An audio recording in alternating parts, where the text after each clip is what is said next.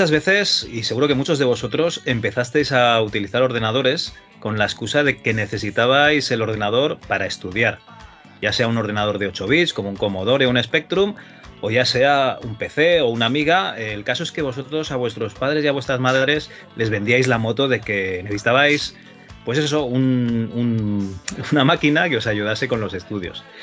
Pues bueno, hoy tenemos esa excusa que necesitabais eh, cuando empezasteis en esto de, la informática, que seguro que no era para estudiar. Pues hoy tenemos a una persona que sí que se ha dedicado a, ayudar a estudiar a gente con el ordenador, que es José Manuel Nicolás, director general de GECO Media. Muy buenas, José Manuel, ¿qué tal?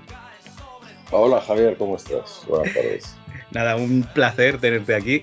Como ya te dije en su día cuando hablamos por teléfono. gracias, gracias. Igual, igualmente. Bueno, eh, normalmente la gente que pasa por, por aquí, por, el MS2 Club, pues empezó eh, sus pinitos en esto de la informática con un ordenador de 8 bits, normalmente un Spectrum, un Amstrad, bueno, ya sabes, uno de estos. Pero yo creo que nos tenemos que remontar un poquito más atrás en el tiempo para, para tu primer contacto con esto de la informática, ¿no? Sí, sí, sí. Yo empecé con, con un Sinclair ZX81 era el antecesor al... era el segundo modelo que sacaba Sinclair, si no recuerdo mal, porque sacó el ZX80 y acto seguido sacó el ZX81, que fue el antecesor del Spectrum, que sí, ya se hizo muy famoso, ¿no? Este Pero vamos, era un ordenador, era un ordenador, vamos, el tamaño para que te hagas una idea era el de una calculadora de oficina, no era más. sí, sí, encima... en la, en la televisión se proyectaba la pantalla en la televisión. O sea, la pantalla era una televisión portátil que había por casa. no, encima con los teclados estos de membrana que ponía Sinclair, ¿no? Para abaratar costes, pues, pues claro. Sí, sí, sí, sí, verdad. El teclado era, era de membrana, efectivamente, no eran teclas. Era, era una membrana con que la pulsabas y, aparecían las instrucciones. Bueno, era muy eh, sencillo, muy sencillo. Tenía una K. Una K, madre mía. Pero, eh, ¿empezaste a programar tú con ese ordenador o, para qué lo Yo con eso aprendí a programar. El ordenador ese venía con el BASIC, que era el, lenguaje que luego se usó durante muchos años, ¿no? Y entonces venía con un BASIC muy, muy sencillo, muy simple, y con eso aprendí, bueno, fue el primer contacto que tuve con un ordenador y con un lenguaje de programación. A partir de ahí luego ya fuimos, mi padre me compró un Commodore, porque claro, tío, todo esto yo debía tener 16, años o una cosa así, en el año 80 debía de ser. En el 81, el, el, ZX81 salió, salió en el 81, sí, sí. pues, pues el 81. Y, y, bueno, pues eso, yo tenía entonces 16 años, 17. Y pasaste a un, a un Commodore, ¿eh? Luego, luego compramos un Commodore 64, sí. Oh, qué buena máquina, muy bien. Sí, sí, era una máquina con un aspecto un poco extraño, pero, con un teclado, era un, teclado era un teclado profesional, ya era un teclado como cualquier, de cualquier ordenador de ahora y poco extraña de manejar los discos duros y esas cosas, pero, pero, pero bueno, tenía el aspecto que también se proyectaba en un, en un televisor, ¿eh? Sí, sí, igual, igual, salida V. Sí, sí. Eso es.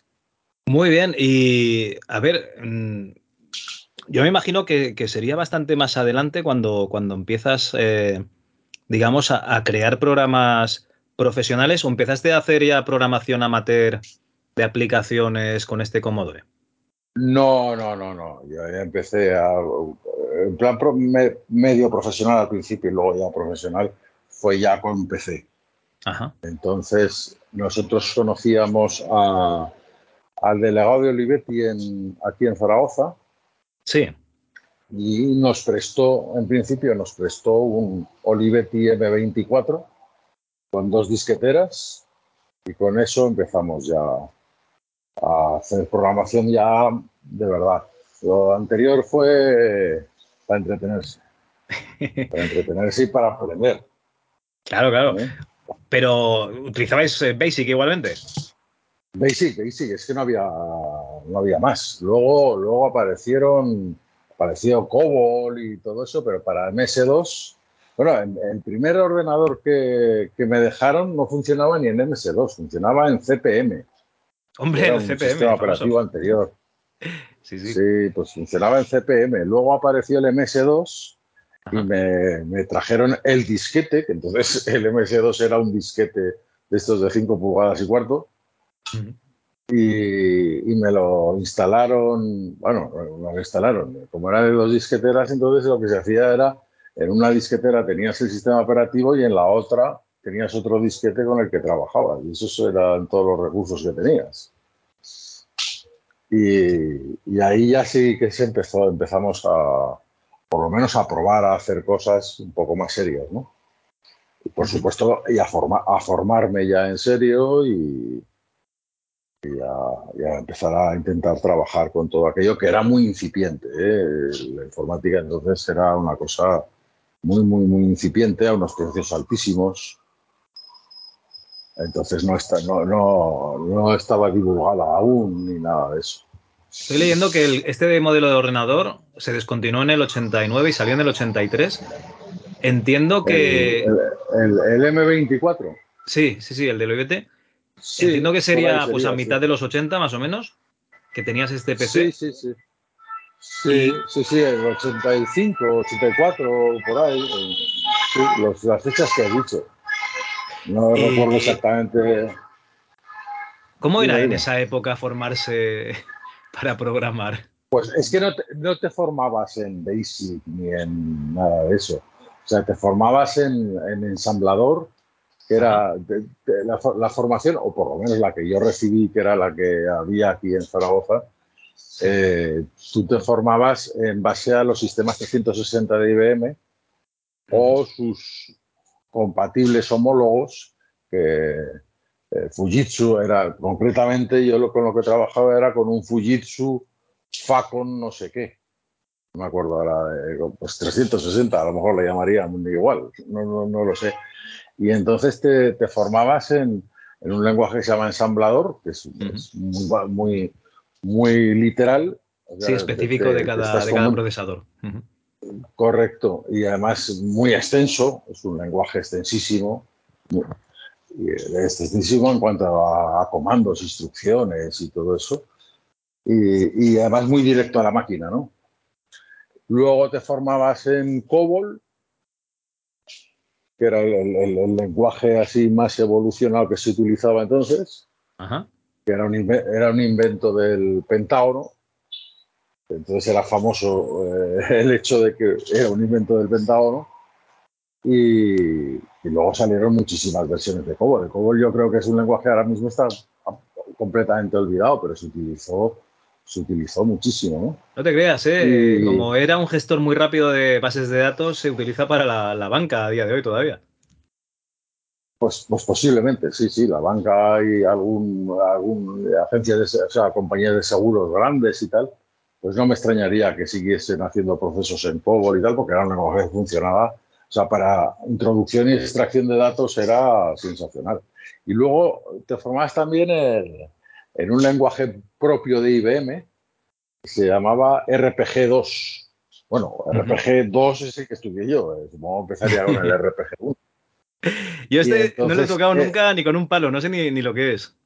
Ese, ese, era un lenguaje muy raro, porque así como el tanto ensamblador como COBOL se basaban pues en lo que hoy podríamos, eh, cualquier eh, persona que hoy trabaje en PHP o en cualquier tipo de lenguaje de estos que se utilizan ahora, que se basan en instrucciones, comandos y tal, pues COBOL y, ensamblador se basaban en esto. El RPG no, el RPG se basaba en una serie de hojas que ibas rellenando y que luego se las dabas al perforista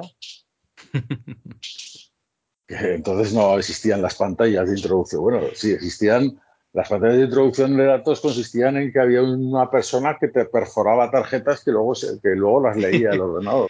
Era el compilador, ¿no? Efectivamente.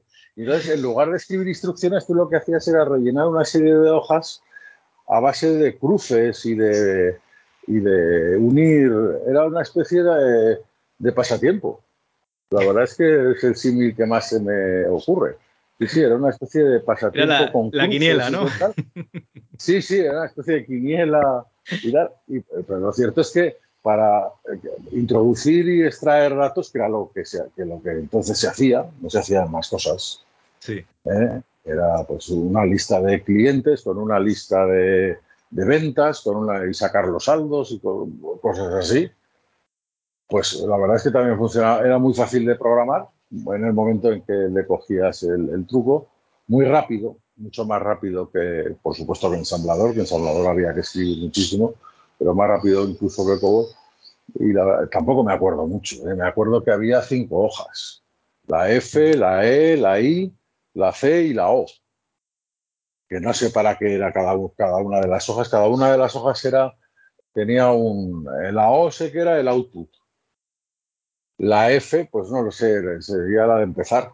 Pues, pues no, sé, no sé cuál sería su, su, nombre en inglés, porque todo esto venía, ahora el nombre, un nombre en inglés. Claro, claro. Pero cada hoja tenía su función específica y entonces en función la, la, había una que era para hacer las comparaciones, era los matches que le llamaban entonces. Entonces, eso que dices if tal, tal, ¿no? que es una instrucción muy típica en todos los lenguajes, pues eso lo hacías con, con, con, este campo y este campo, coinciden, entonces ponías una X y, y, entonces al lado de la X ponías la consecuencia de la X. Se hacía. Funcionaba, funcionaba. Hostia, pero entiendo sí, que cuando tú le pasabas esto a la persona que lo tenía que introducir en el ordenador, ese programa ya se quedaba ahí guardado, ¿no? Sí, sí, bueno, se quedaban las fichas. Vale, vale. Se quedaba, el, pro, el, programa se guardaba en, en, en, archi, en, archivadores de fichas perforadas. Ajá. Es más, te las daban después si querías. O sea, cuando eran programas de estos de, de ejercicio, sí. pues coge, pues, pues te, te, hacían, no en todos, porque claro, éramos, a lo mejor éramos 30 en la, en la clase, ¿no? Pues, pues iban a hacer 30 copias, 30 veces meter el, el esto, pero en algún, en algunas esto en algunos ejercicios sí que te daban las fichas para que las vieras, por lo menos físicamente, en qué, qué es lo que habías hecho, ¿no? En qué había trabajado. Entonces, Madre mía, qué curiosidad, ¿no? Que teníais el mainframe sí, allí era... para trabajar en, en, la universidad, muy bien. Bueno, el mainframe no lo, no lo veías, ¿eh? El mainframe te lo enseñan un día, te enseñaban unas impresoras que eran enormes, o sea, era, era un armario, una impresora, Uh -huh. y de papel continuo, por supuesto, estas que hacían ruido. Ña, ña, ña. La buena, y, la buena. De las buenas, eso. Y, y, te lo enseñan un día, te hacen la visita y tal, pero luego tú ya no la vuelves a, no lo volvías a ver. luego ya sí que, luego, luego, ya te enseñaban las, es que las terminales, lo que, Ahora ya no sé, no sé si se usan ya, porque ni en los bancos he visto que tengan ya terminales de, de ordenador, que era simplemente una pantalla y un teclado que se conectaban al ordenador, no había eh, CPU en medio, no sí. el EPC. En, era, en, la Universidad eh, Politécnica de Cataluña, en la UPC, sí. cuando yo entré a estudiar... Aún, aún, aún, sí, perdona, perdona. ¿Aún existían las, las terminales? Sí, le llamaban BACs que eran unos monitores en fósforo verde que se conectaban directamente a, a, la máquina central. Y vamos, por, por ejemplo, podías navegar por internet con el links, ¿no? Ponías el, la página que querías navegar y te salía ahí la página en perfecto texto. Eh, ahí ya. les daba igual cómo estuviese formateado el HTML, o sea, eso era indiferente. Tú lo no, que querías era leer claro. contenido. Claro, pero eso, eso ya. Yo creo que va a pasar la historia. ¿eh? Terminales ya, Sí, desde luego, pero cuando, cuando a mí me enseñaron las primeras terminales, que ya existían de antes, ¿eh? otra cosa es que se nosotros no las manejábamos. Y desde luego no existía Internet. O sea, tú lo que hacías era comunicarte con la máquina, con la, sí, la, sí, la, a la que estuviera conectada. Entonces, pues te enseñaban pues cómo perforaban, porque el, el, el, método de perforación era a base de la pantalla y tal, y entonces había una impresora de, de fichas perforadas y brrr, salían todas en, en esto. Pero vamos, te formabas en papel, para que te hagas una idea. Y luego ya como última novedad en, en, aquella, en aquellos cursos, la sí. última de las asignaturas y de la, era el BASIC. Entonces habían comprado un ordenador para 30, que valían, valían un dineral. Entonces había un ordenador para 30 personas. Sí. Esto era un Osborne o una marca de estas que ya no existen, por supuesto. Y allí te enseñaban Basic. Sí, dime, dime. No, no, eso, eso me parece que tenemos un poco de lag, por eso te, interrumpo. Eh, ah. Eso me dijiste que trabajabais con un Osborne, pero no el, el portátil, perdón, el portátil, el portable aquel. Que hizo famoso. Sí, no el que se hizo famoso, que, se, que era una especie de caja que le, que le quitabas una de las, o sea, levantabas una de las tapas y eso era el teclado y tal, no. Era uno anterior o, o coetáneo, no lo sé, pero era con formato de, terminal de, terminal de, ordenador grande.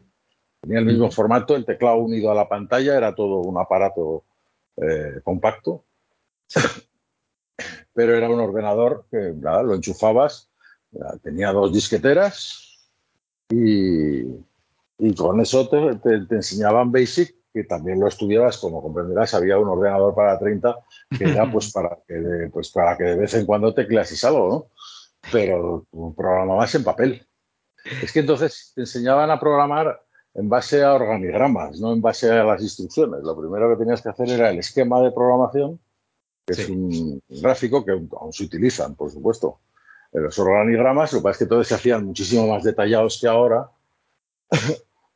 porque luego eso se lo tenías que dar a alguien que, para que hiciese las fichas o en el caso del Basic para que escribiese las instrucciones. Sí, no, no te creas. ¿eh? En el año 98-99 también hacíamos mucho pseudocódigo en papel y, mucho organigrama. Pero bueno, eso dependía de la facultad, dependía de la facultad. También te digo que eso de pensar el programa antes de escribirlo también va bien, ¿eh? A veces. Bueno, sí, sobre todo es que te cuadricula la cabeza. Sí. Sí, sí, realmente. Pero vamos, era, era la manera de. Y luego la salida profesional de entonces era en, ese sentido, eh, pues eso, trabajar pues para un banco, para una compañía de seguros, para sitios que se pudieran permitir un ordenador de estos que valían millonadas y ocupaban habitaciones, ¿no? y entonces es cuando salieron los, los PCs. IBM sacó el primer el IBM PC y IBM y Olivetti eran las dos marcas que entonces más funcionaban. y, ya te digo, el, distribuidor, o el delegado, vamos, no distribuidor, que era una delegación de la propia Olivetti, que era amigo, nos dejó un ordenador para que probásemos y tal, y ahí empezamos de manera un poco más profesional ya a trabajar. Oye, eh, tengo aquí una caja que, bueno, que viene aquí con un título así muy sugerente. Aprueba ahora. Curso de matemáticas ah, de tercero de BUP. Oh, curso de, nuevísimo. Curso de enseñanza arreglada, asistida por ordenador, según el plan del Ministerio de Educación y Ciencia, interactivo y con imágenes animadas, el profesor en casa. Y ha abierto las instrucciones. Sí, sí, sí.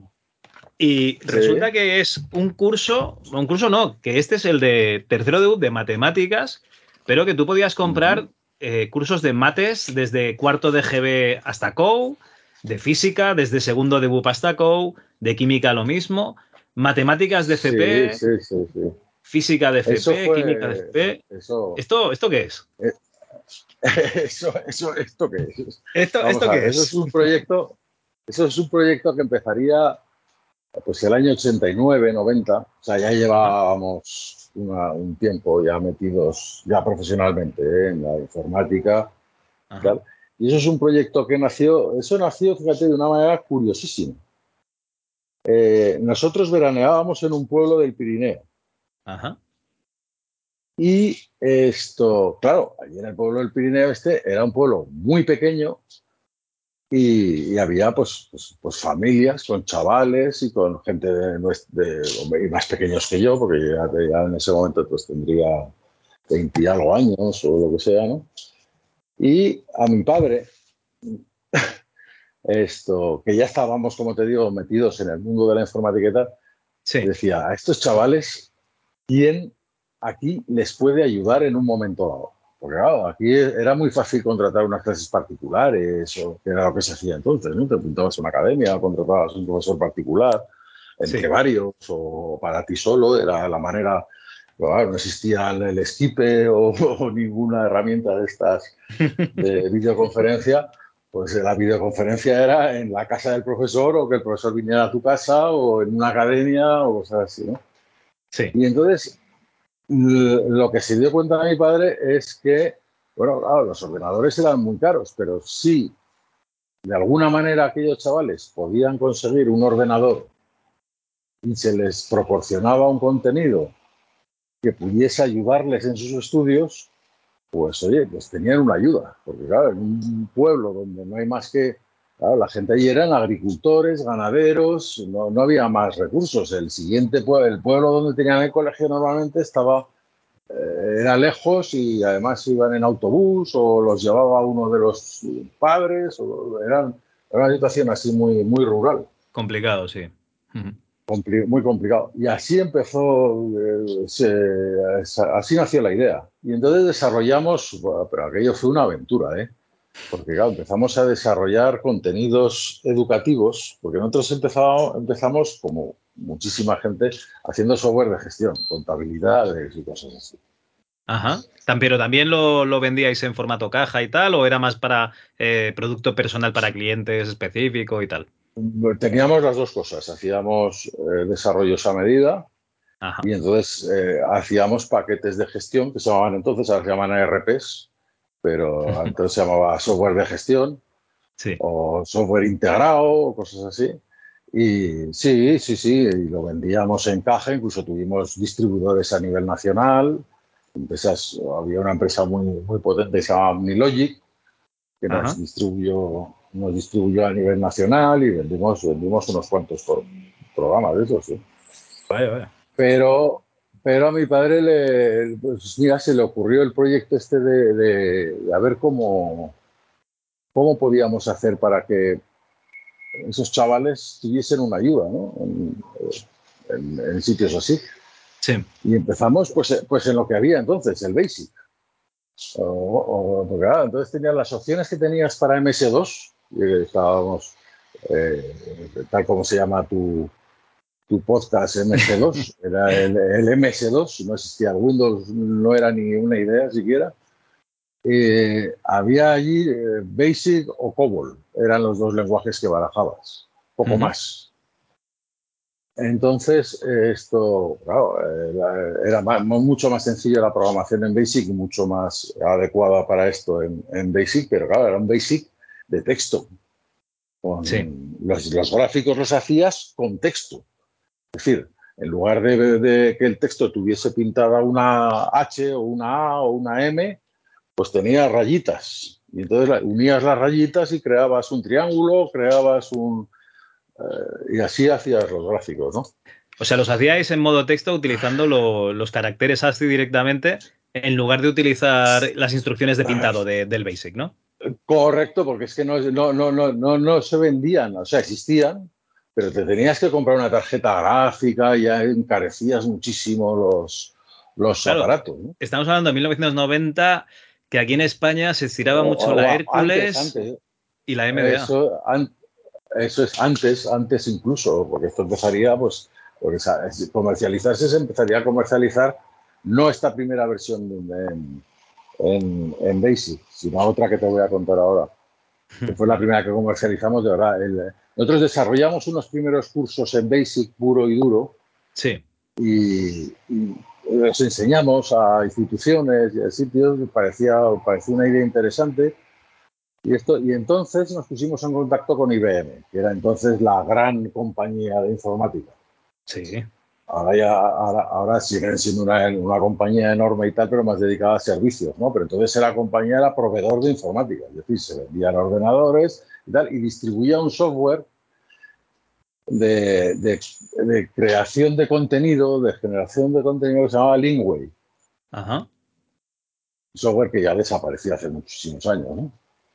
Y ese software te daba la posibilidad de eh, pues generar contenido, generar gráficos, hacer navegación por, por hipervínculos, entonces ya no se llamaban links, se llamaban hipervínculos, y te da un poco esas posibilidades, por supuesto, todo esto en un disquete, ¿eh? o sea, no, había, por supuesto, ni internet, ni nada, ni, nada de eso, ni idea de que fuera a existir nada de eso. Pero bueno, te daba la, posibilidad de, navegar, ¿no? Como si fuesen los ficheros de ayuda de, de las primeras versiones de, Windows, ¿no? Por ejemplo. Eso es, eso es. vale, vale. Pero bueno, te daban cierta vistosidad, por supuesto jugabas con los pocos colores que te daba, que no sé si eran 16 o 4 o 16, no me acuerdo cuántos. Bueno, según la tarjeta gráfica que tuviese cada uno. sí, pero siempre había que hacerlo para el menor, la menor cantidad de recursos posibles, ¿no? Claro, claro. Para, eh, y te daba esa posibilidad y, poco más, ¿eh? O sea, crear, creabas botones, bueno, botones, creabas una, las cajas donde tú pinchabas así, el concepto de botón un poco primitivo. Y entonces, con eso son, eso es lo que yo creo que tienes tú encima de la mesa. Eran unas cajas delgadas azules. Sí, sí, sí, correcto. Pues esas son, esas ya son desarrolladas. Ojo que tengo hasta la factura aquí, ¿eh? Ah, sí. que venía dentro del sobre de las condiciones. No salen las condiciones, pero este se vendió en el 95, tú. Sí, sí, sí. ¿Cuánto, ¿Y cuánto costaba entonces? 3.000 pesetas. Uy, qué va, qué va. Este se vendió por 11.552 pesetas más el 16% de IVA, 13.400. Madre mía. Pues sí, joder, como no me acordaba yo de esas cosas. Joder, pues oye, pues estarías, eh? estarías, montado en el dólar. Joder, esos son son cuartos, son, cuartos. 100 euros. Son 100 euros, ¿no? No, llega, pero. 60. Ay, no, 13.000, pues sí, casi 100 euros, sí, sí. Casi 100 euros. Fíjate tú, lo que se. Ahora no hay nada de estas cosas que se vendan por 100 euros. No, no, ni los juegos eh, AAA, estos de, salida. Pues bueno, a lo mejor alguna edición especial. bueno, pues no, oye, que no, nos despiste, que no nos despiste el precio, que esto puede ser cualquier cosa hasta que hayan comprado tres cosas y la factura salga solo una. No. Ah, pues vale, vale, vale. Me suena muy alto, pero bueno, oye, sería, sería el, que, el que fuese en ese momento precio de mercado. Entonces, esto, como te digo, se desarrolló con, con, la herramienta esta y además con el Linkway, ayudados además por IBM, o sea, IBM se portó muy bien y nos ayudó mucho porque también a ellos les interesaba lanzar la herramienta, ¿no? Entonces había muy poca gente que estuviese desarrollando cosas con, con esa herramienta y con otras que iban, eh, era una especie de suite, ¿no? Que tenía más cosas, podías ponerle sonido, pero necesitabas otra herramienta y cosas. Y, y, fíjate, para comercializar aquello, entonces lo que se hacía, se hacían dos cosas. Una era lo que llamaban bundles, que era combinar, o sea, te vendían un ordenador y te regalaban software. Ajá. Y entonces, eh, cuando empezaron a salir los Amstrad y todos aquellos, y los ordenadores clónicos, tú te acordarás, ¿no? De los, eh, en una época. Sí, sí, eh, todos teníamos, de hecho, Amstrad era una marca conocida, pero yo mis dos ordenadores con dos que tuve en la época, si, si, me preguntas la marca no te la sé decir, eran marcas muy raras clónicos, lo que llamaban clónicos, que en realidad eran cuatro asiáticos, porque eran todos asiáticos, pues, taiwaneses, coreanos, cosas así, que fabricaban ordenadores y luego cada uno le ponía la marca que quería. Sí, sí, de hecho Inves, pues, que, era Investronic, la marca del corte inglés, también llegó a tener su propio PC compatible. Sí, sí, sí, sí, sí, sí. Entonces, para vender ese tipo de ordenadores, pues eh, para una manera de competir era, pues eh, si el ordenador vale 100.000, 100.000 pesetas, ¿eh? no euros, por supuesto. Sí, sí, sí. Si el ordenador vale 1.000 euros, pues, pues te regalo, o sea, me pagas los 1.000 euros, pero además te regalo pues tal juego y tal no sé qué y tal programa de formación para tus hijos. Y esa era la manera. Porque o sea, lo colocabais en, los bundles de, Amstrad, de la, de la, marca Amstrad. De Amstrad, sí, de muchas más. De muchas más. Eh, eh, se hacía mucho, ¿eh? Esto. Y ten en cuenta que entonces, no sé, claro, los ordenadores eran caros.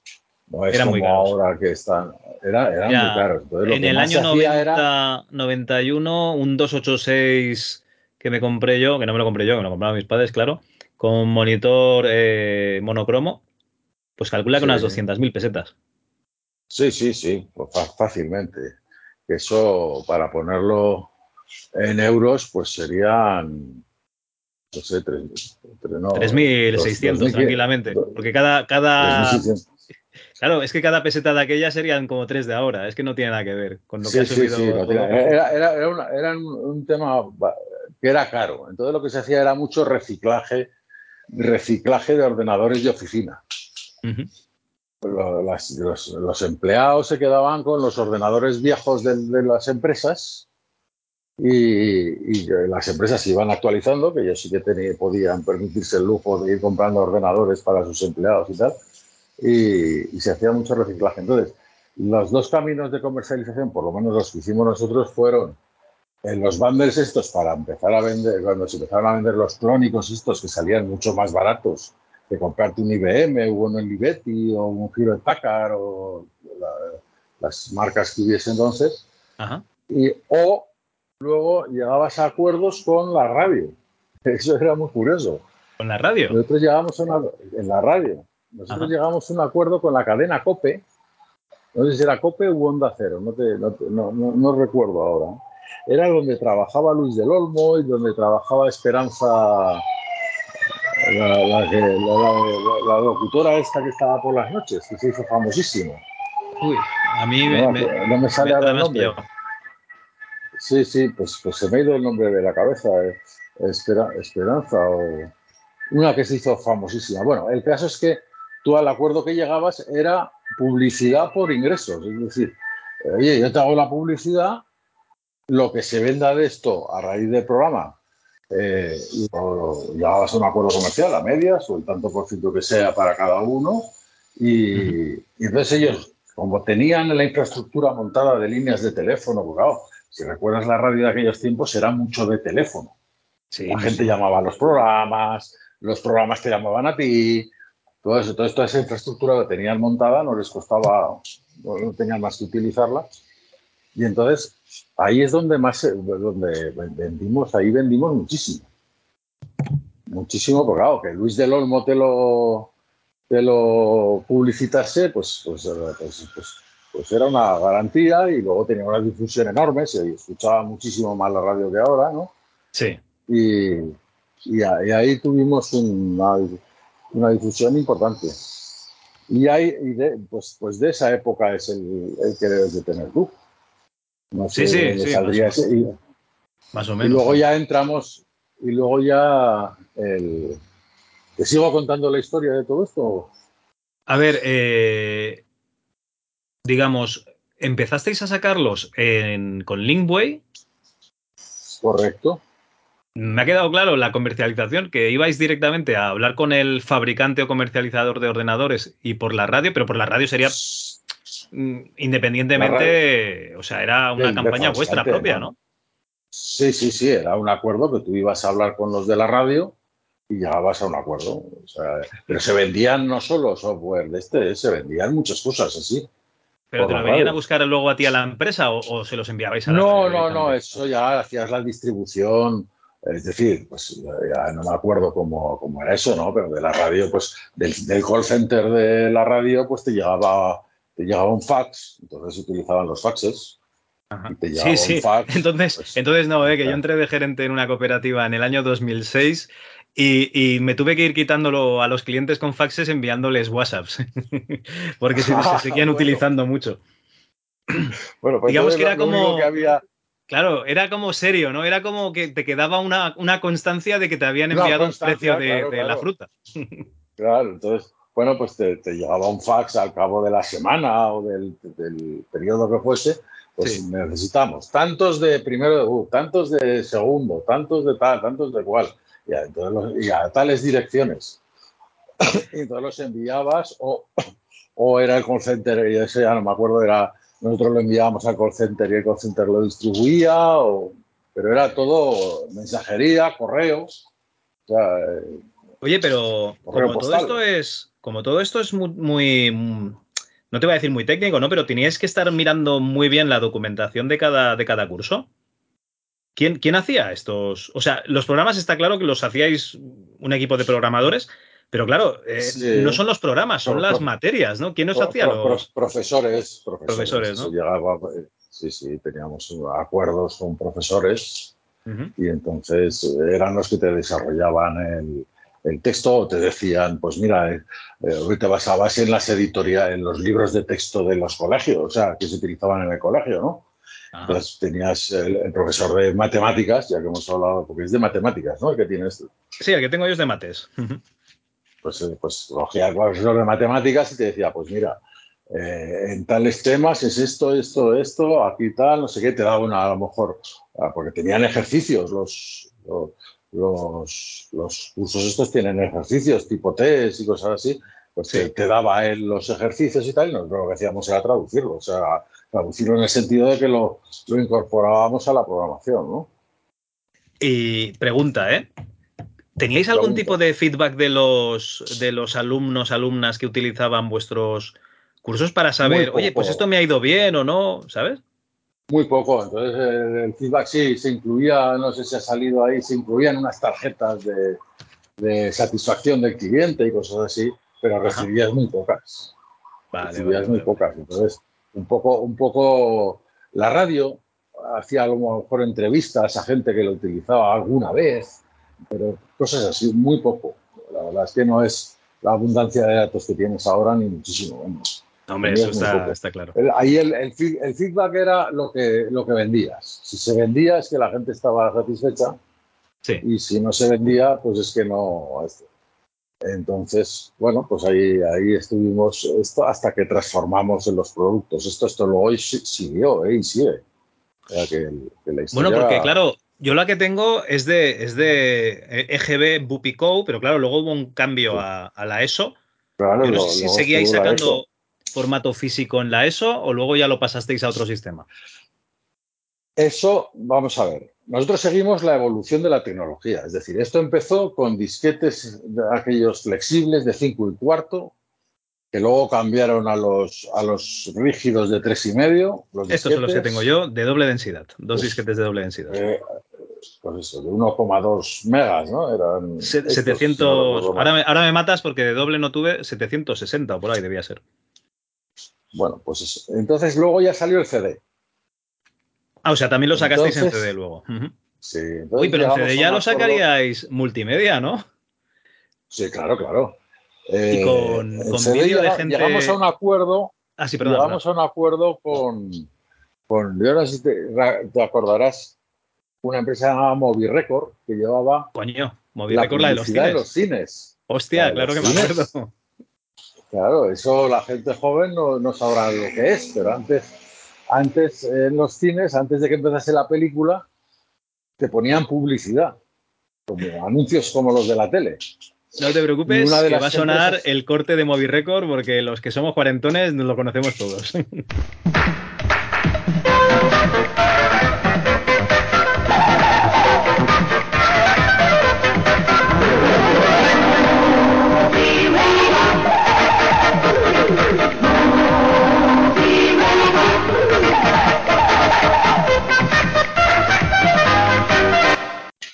Pues, pues eh, Mo- Movirecord era un grupo de empresas Ajá.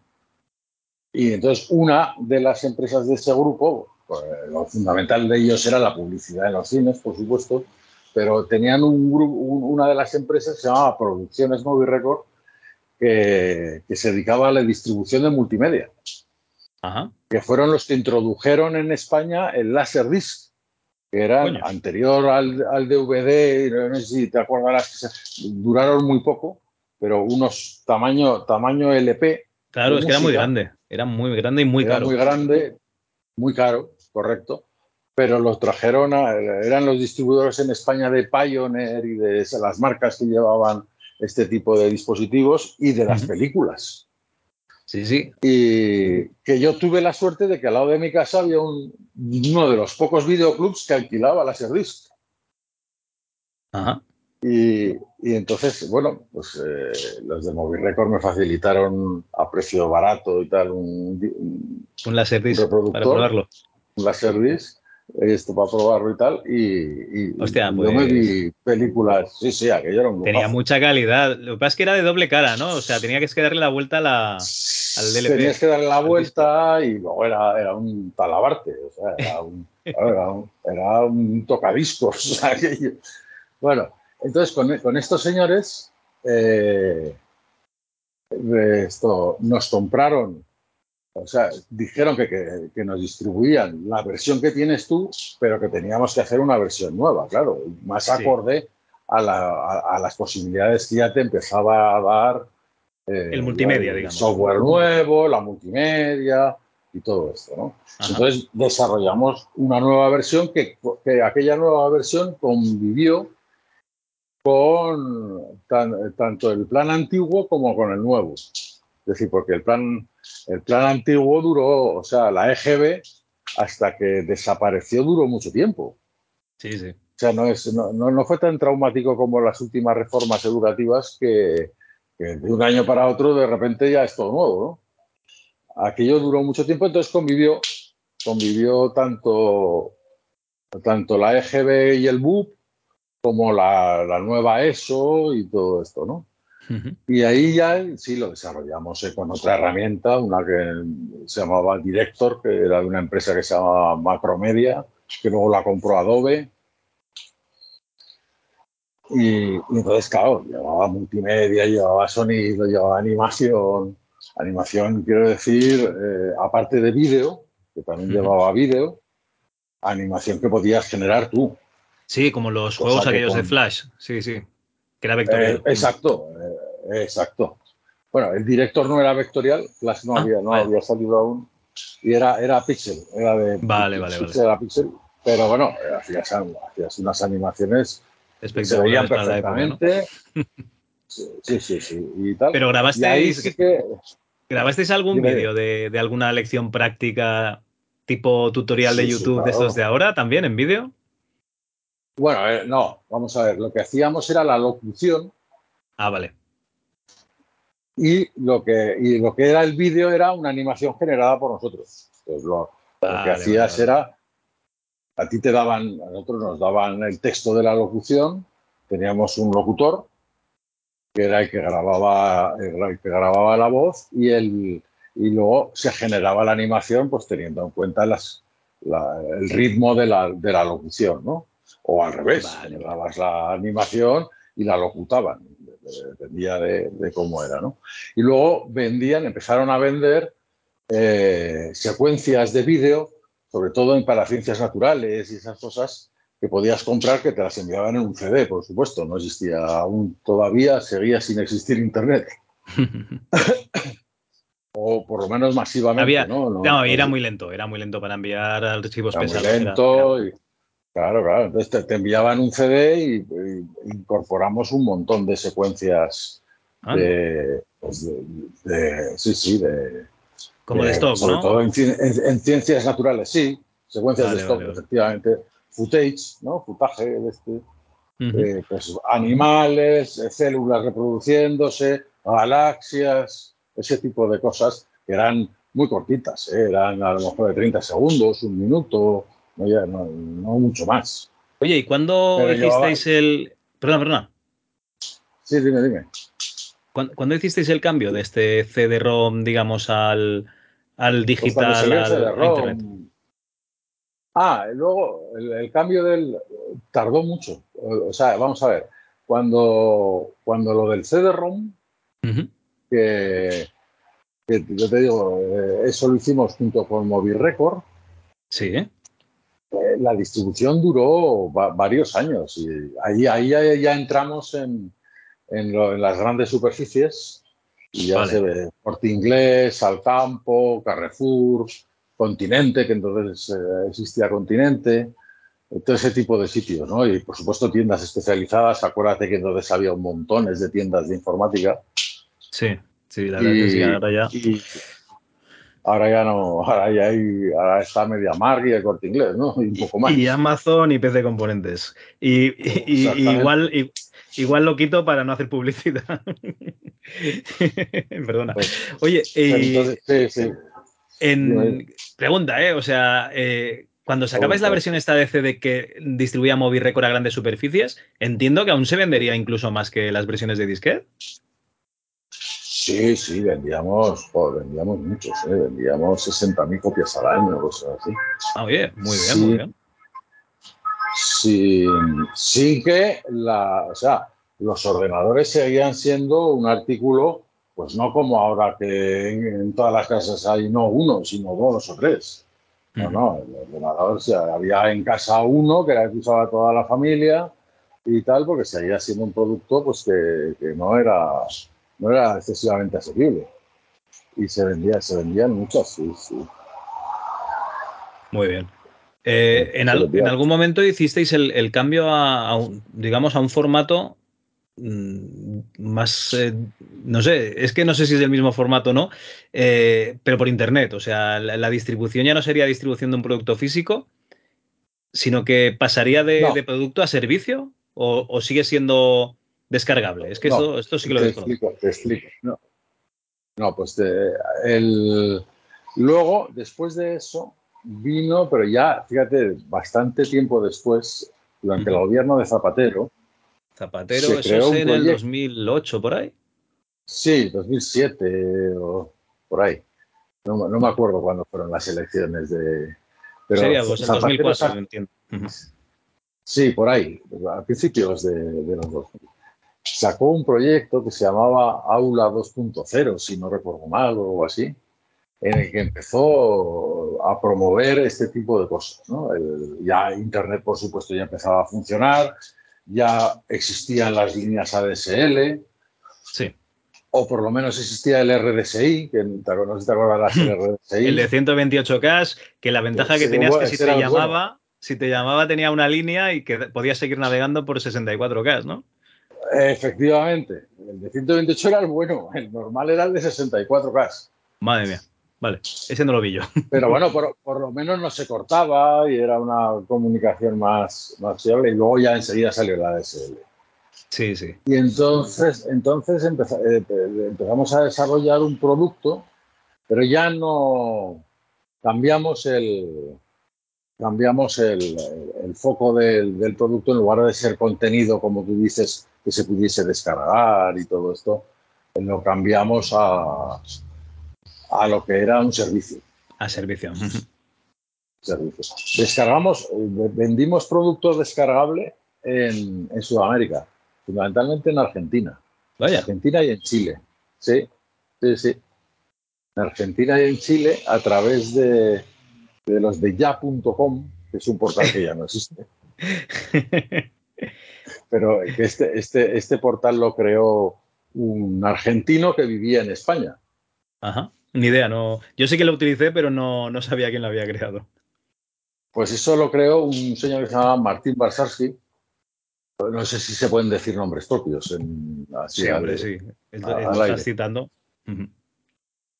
Entonces, eh, a través de este señor, en, Argentina vendimos a través de sus portales, porque aquí, eh, él tenía el ya.com, pero luego tenía más y a través de esos portales vendimos material descargable, o sea, los mismos CDs en versión descargable. Vale, vale, vale. Pero, pero claro, si entonces aquí no había, había pocos ordenadores, en Argentina había menos. Mira, estoy probando la página de ya.com y te redirige a Orange. ah, pues, pues sí, lo a saber. Todavía existe aún el estos, estos, son los mismos que crearon Yastel. Sí, sí, correcto, correcto. Y entonces, bueno, lo que te contaba, eh, luego pasó a, ser ya un servicio. Vale. Y entonces, entonces ya, ya más, más enfocado al, al repaso y a, la consulta que no al contenido en sí mismo.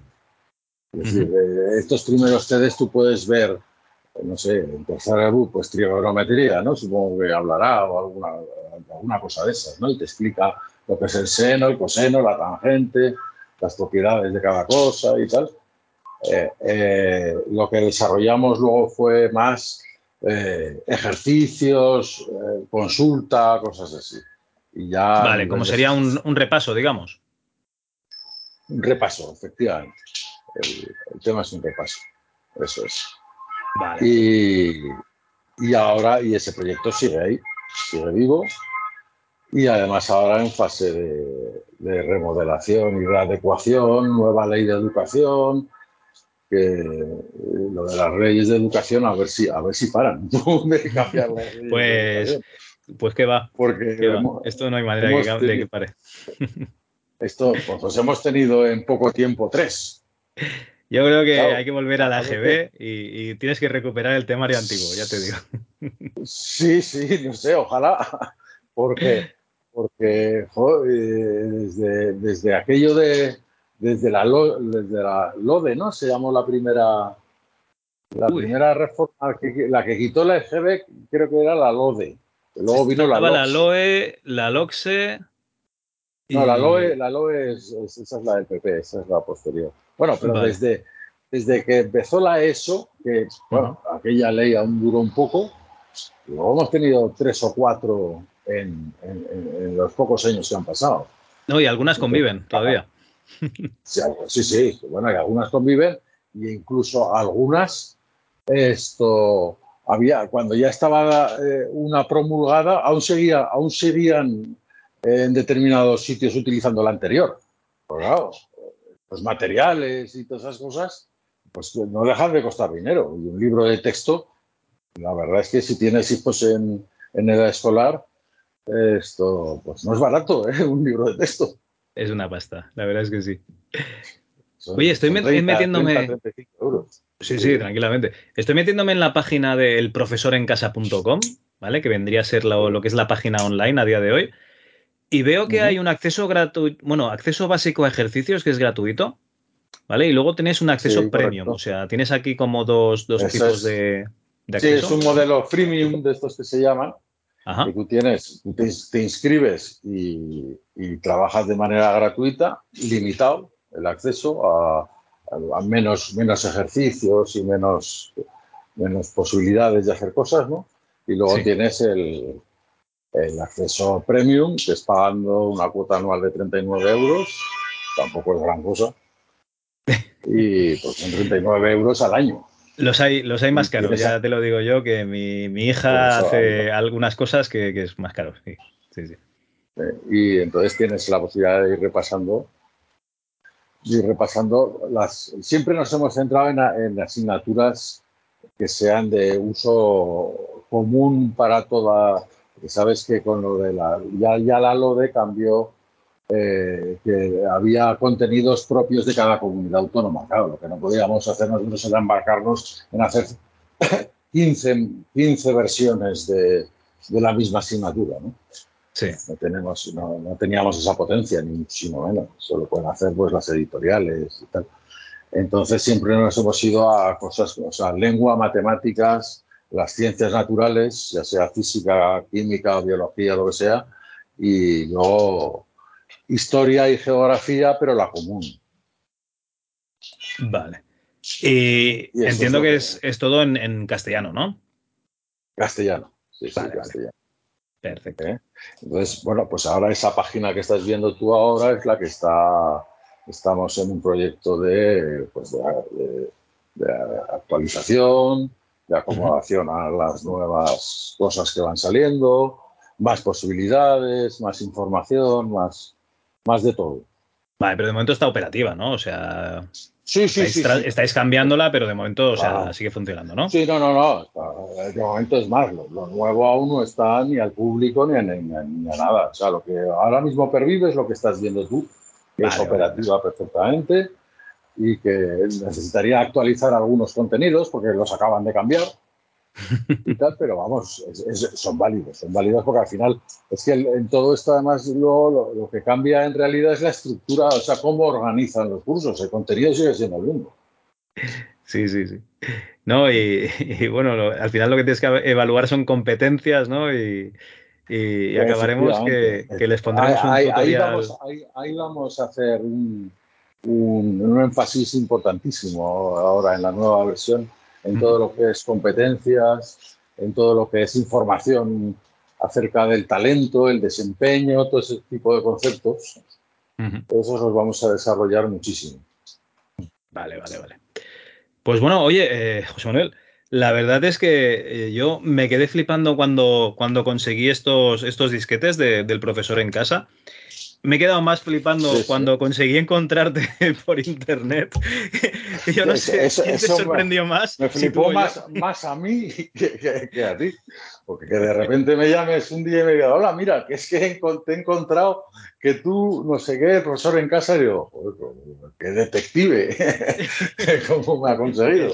y la verdad es que sí, sí. del software me llaman. El, ser, el sí, sí, sí, sí, sí. Y no, pero fíjate, oye, lo que es una idea en un pueblo perdido en el Pirineo en los años 80, pues aún sigue viva. Lo cual, pues, y, joder, la memoria de tu padre, coño, que, que, es el que tuvo la idea primigenia, ¿no? Sí, sí, sí, claro, claro. Muy bien, muy bien. Lo que que luego mi padre murió, murió muy joven. Me con 59 años. Pronto, sí. Y pronto, pronto bueno, pues oye, cada vez que. Me ha gustado todo Claro. Cada vez que, veas la página, joder, eh, pues. O que alguien escuche esto, pues mira, eh, fue la idea de, tu padre la que, la que lo lleva a término. Muy bien. Sí, sí, sí. Pues bueno, oye. Es lo eh, que te puedo contar de nuestra historia. Madre mía, entonces, en que en el momento en que empezasteis el profesor en casa, entiendo que, os centrasteis en esto, dejasteis el resto de software de gestión, ¿no? Sí, Sí, sí, sí. El, software de gestión al principio estaba muy atomizado. Pues, había montones de empresas desarrollando software de gestión y, tal. Y poco a poco, pues, pues, es un poco como pasó con los, para que la gente se haga más, más en los tratamientos de textos. Sí, el software de ofimática. un momento en que había el software de ofimática, había un montón, o sea, de hojas de cálculo, pues había cuatro o cinco. Y de tratamientos de textos a lo mejor había 10 o 12, ¿no? Mm. Y, poco a poco, poco a poco fueron desapareciendo, tal, quedaban dos, el WordPerfect y el Word, y tal, y ahora es todo Word, ¿no? Bueno, ahora, ahora están muy, muy de moda los de la nube, Google Drive, eh, todo esto, ¿no? Pero vamos, eh, que durante muchísimos años, pues lo que, lo que ya sobrevivió, el Lotus 123 desapareció, el Multiplan desapareció, el Open Access desapareció, todo software tal, y se quedó el software de Microsoft, el de ofimática. Pues con el software de gestión pasó eh, más o menos lo mismo. Vale, vale. Eh, poco a poco, poco a poco. Nosotros también desarrollamos mucho, vinculado con todo esto de la, de la educación, plataformas de e-learning. Ajá. Fuimos la segunda plataforma de e-learning española homologada por la, por la asociación, los de ADL, no sé qué, no sé ADLs, Association, no sé qué, Learning. no me acuerdo ahora la B que quiere decir. Ni idea. Bueno, es, es, una asociación de, de homologación de técnica, ¿eh? es, es, pura, pura técnica de, de, de, cómo comunicar contenido con plataforma y cómo intercambiar datos y cosas así. Vale. Y fuimos la segunda y trabajamos, llevamos las universidades, llevamos por supuesto con Telefónica, con Iberdrola, con... desarrollamos mucho de eso y vivimos mucho tiempo de, ese tipo de desarrollos, ¿no? Oye, y pregunta, eh, así, para tocar un poco las narices, ¿teníais competencia en esto del software de, educación? Sí, hombre, sí, claro que teníamos competencia, había bastante competencia. Bueno, bastante. Bastante. yo recuerdo, yo recuerdo que Anaya, me parece que era, eh, con sus libros de texto. Bueno, las, editoriales todas. todas, todas sacaban sus cosas. Y siguen haciendo. ¿no? De ejercicios, por ejemplo, y tal. Sí, ahora lo siguen haciendo, ahora online, por supuesto. Sí. Pero siguen haciéndolo. Pero luego estaba, había, había, hubo uno que duró mucho, que eran nosotros eh, estábamos en un segmento que ya no había tanta gente, porque nosotros estábamos en, el, en los cursos más superiores, ¿no? Lo que había era mucho software que nosotros llamábamos software Disney, es decir, para gente, para, para niños pequeños. Vale. Entonces había uno que se llamaba Adi, Adi porque, porque el individuo, un marcianito que aparecía en la pantalla, se llamaba este era francés, ¿no? Este era el de cóctel, el de Sierra. Puede ser, puede ser, sí, sí. Pero eran, eran, más, eran más de dibujitos y más para niños pequeños. El nuestro, claro, no, no, creo que tenga la posibilidad de abrirlo, ¿no? pero el nuestro es más, es más tipo libro de texto, es más, es más texto, gráficos, fórmulas, eso, de ese, ah, ese estilo, ¿no? Más, más, más, técnico, más serio.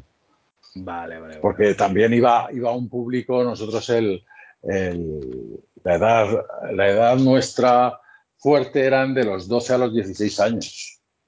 Entonces, claro, un chaval a los 12, 14 años, pues no está para dibujitos, está, lo único que le interesa es aprobar la asignatura e irse con sus amigos. Entonces, te ibas con los amigos a la discoteca, ahora supongo que te reunirás por chat o alguna cosa así. Eh, ahora ya estás cansado de hablar todo el día con los amigos y ya no te reúnes. No, pero esto, esto que comentas de Adi sería un poco parecido a lo que había en España con los programas de Pipo, ¿no? Que era así un poco de juego. Eso, el Pipo, Pipo, por ejemplo, efectivamente, Pipo también, también era, era otro que. Claro, pero no competíais, no competíais por. No, en, el mismo segmento no. En el mismo segmento había algo habría, ahora no me acuerdo, pero porque siempre hay pero, pero había mucha menos, había mucha menos. Vale, vale. Bueno, en el corte inglés éramos el producto que más rotaba cuando el, tiempo de los CDs era el producto de más rotación de software educativo, el, nuestro. Muy bien. Sí, sí.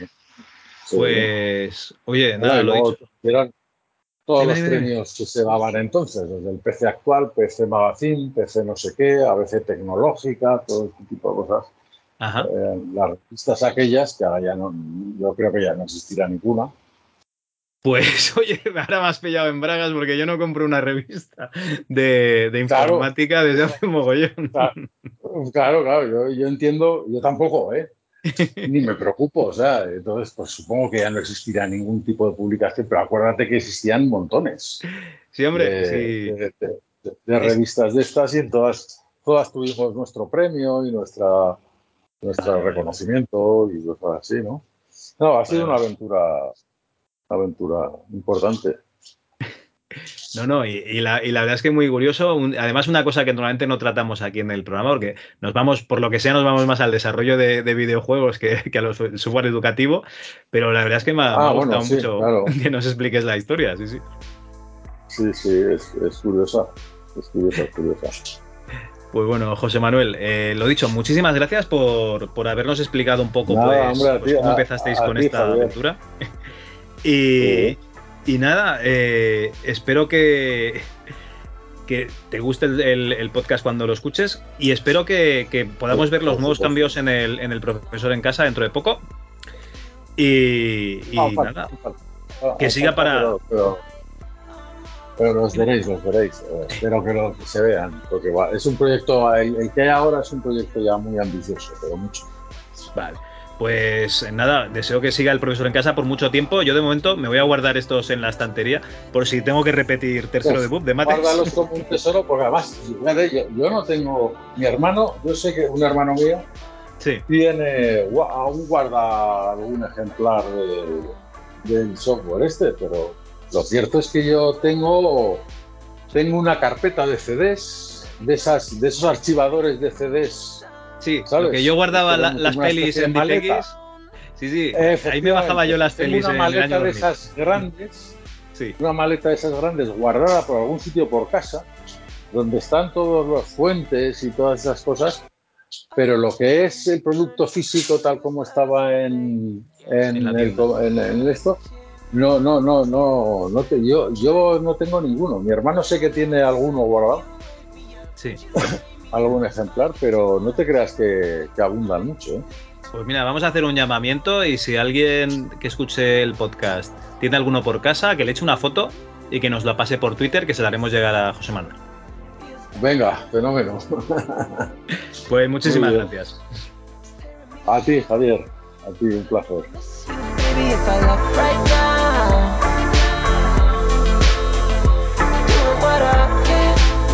Be a. And every time I kiss